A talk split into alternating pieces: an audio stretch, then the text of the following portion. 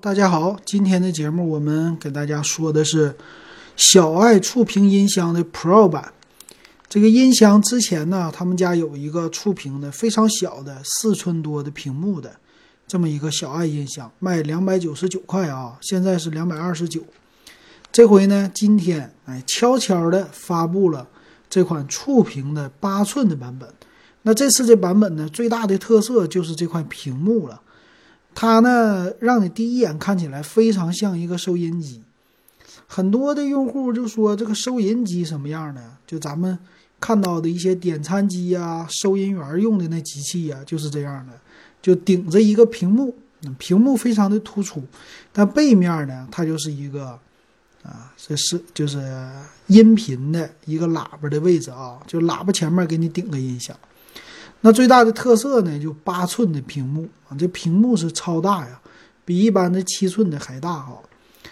那在这里边提到的音腔啊，它这是屏幕底下顶着一个大的音响嘛，这个音响呢效果好，它是有三个重低音的单元，你能看到啊一个大的音腔，啊两边呢还有两个喇叭啊，等于说三个喇叭了。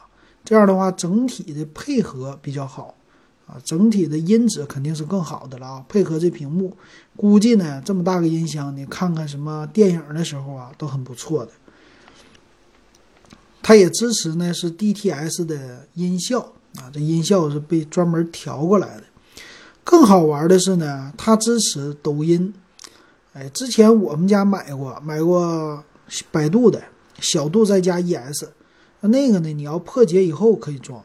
那现在它的这款呢，就默认支持抖音、哔哩哔哩、优酷、爱奇艺啊，这个四个的整体来说啊，这四个比百度家的那小度再加 ES 那强很多的。小度再加 ES 呢，都是百度家自己的应用啊，比如说爱奇艺啊、好看视频啊，还有别的一些的软件哈啊，这一点上不错。同时，它也支持的是 QQ 的曲库。还有和之前很像的，之前发布的那款虽然没有屏幕的产品，但是，呃，小爱音箱的一个 Play 红米的啊，也是支持呢这些网关啊，支持家居你这些的控制啊，都支持啊，这两点他们俩很像啊。你也可以支持小爱同学啊，跟小爱同学说话就可以了。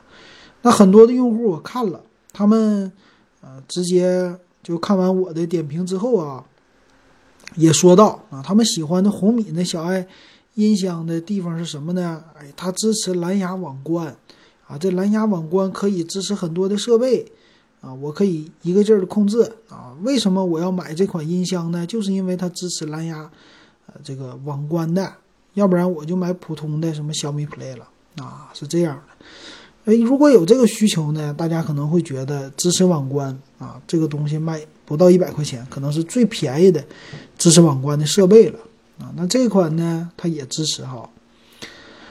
那因为支持的话呢，就可以有很多的联动，所以官方呢，它介绍说你有个智能门铃，你一摁就能看到门外是谁了啊，就这个支持很好。同时呢，这么大的设备，它前置了一个摄像头，也能跟家里边通话。可以也跟别人通话啊，就有这功能啊。但是这个别人家都有，什么小度再加 ES 啊，通过专门的 APP 也能够双向的呼叫啊，这没什么特别的。一堆剩下的呢，就是啊，给小孩看的呀，给大人看的，反正这东西还是个平板电脑嘛，很类似的哈。但是是你说话来控制的，我觉得。这种呢，非常的就适合那些小朋友啊、老年人呐，对于输入啊、打输入法很费劲的，直接说话、语音直接交流就能看就能玩儿，这个挺好的。嗯，这个在家我也用过了，我们家用的时候确实整体来说很好啊。我父母现在每天都离不开了，看电视、看视频什么的都用。那这个东西还是一个平板一样的啊，看视频为主，听歌为辅。你要再干点别的，那就有点啊用不着了。所以什么用他们其他的软件呢？我觉得稍微少一些。那他这里边也给你扩展了，说我们家孩子可以听歌啊，还可以听故事，睡前故事也可以让他学习啊什么的。这咱们就不多说啊，反正正常的听的功能和简单的看的功能都是有的啊，这个挺好的了。我看了也是喜马拉雅呀、蜻蜓 FM 啊，包括我的节目啊，你也能听到啊。你想听，你比如说百度，你就说小度小度啊，我想听电子数码点评，你就能听。这回呢，你就小爱同学播放电子数码点评，哎，他就给你播放最新的一期了，省事儿，对吧？省事儿，这挺好的哈。所以我觉得呢，要汽车上装一个这么大喇叭挺好的啊。汽车现在也有了啊，但是小爱同学呀、小度在家呀什么的，小度小度啊这么叫的用的少一些，在汽车上。啊，一个最后的一个功能就是高清大屏数码相框了，多了一个缓灯的啊。还有剩下的就是，哎，把之前的哎那四点多寸的小爱同学整个的画面给你变大了啊！其实早就应该推出这种的啊，四寸屏幕太小了，完全不够用哈。但是我害怕的是什么呢？这样的设备啊，在我们家的小度再加 ES，因为用的人越来越多的情况下啊，它首屏就开始出广告了，广告很多，烦人。你这种呢，小米家但电视也出广告，那这样的设备呢，能不能不出广告啊？我觉得是不可能的。时机一旦成熟，有可能你刚买，一旦成熟之后，这么大的屏幕，小米是不会给你放过的，绝对会给你整广告的，你就放心吧啊。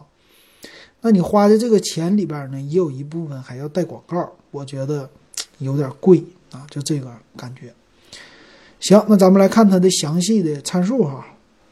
详细参数呢，高度啊什么的还行。那主要我想吐槽的一点吧，是它的屏幕分辨率啊，它是八寸的屏幕啊，多点触控，但是分辨率呢一二八零乘八百啊，就这一下子它的投入就比较低了啊。你不能说它音箱不好吧，但是音箱的投入，你毕竟你有个屏，你这个屏这分辨率。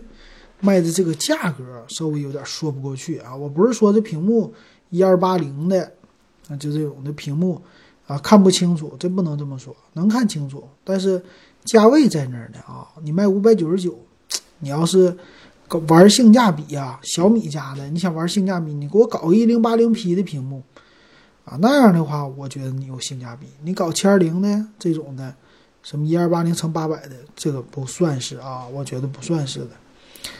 啊，它后面呢有个音量键，大小声啊，屏幕开关这么一个按键，和我们家那小度反正是不一样的。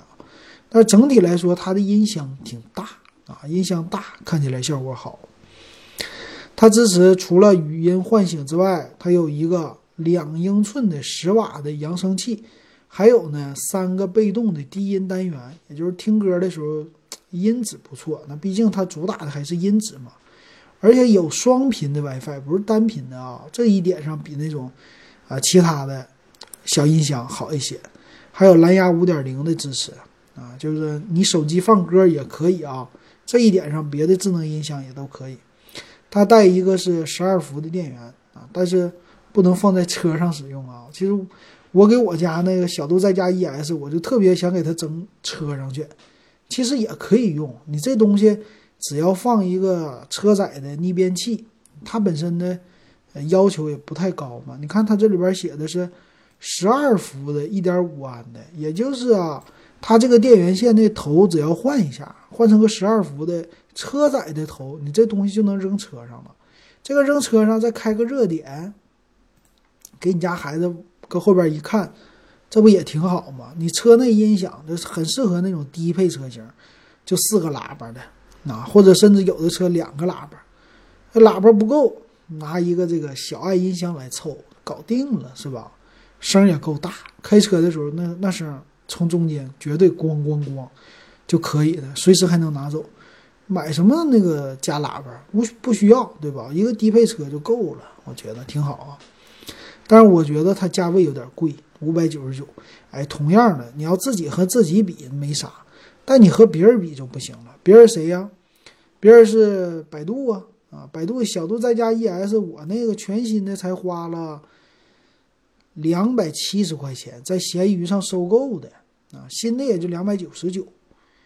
那七寸屏幕和你这个八寸屏就差了一一寸啊，分辨率大家都一样，对吧？那价格差了一半呢，那差这一半的价格，我那个音箱虽然说没有你的喇叭的重低音多吧，但是足够啊。虽然不能控制，但是我觉得有个屏幕了，基本的应用也够了啊。如果你不用什么小米网关的话，那这款音箱还是贵。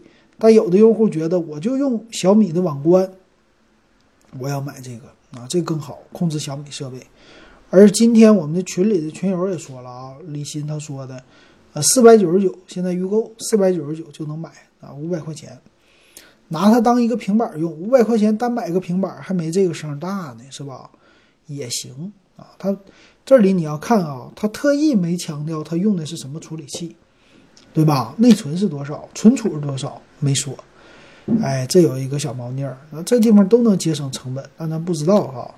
你别指望这玩意儿能玩游戏，你也别指望这玩意儿速度多快。啊，用语音唤醒就够了啊，这是它的一个特色。未来呢，咱们期待这东西如果用的人多了，它可能会推出这种高清屏的，那就更好了。这个东西才是真正能跟平板搏一搏的东西啊！啊，这是另类的一个方式，我觉得挺好。行，今天咱们就说到这儿，感谢大家收听。喜欢我的节目可以加我微信 w e b 幺五三，五块钱入。电子数码点评的二群啊，未来还要涨价的。好，那今天就说到这儿。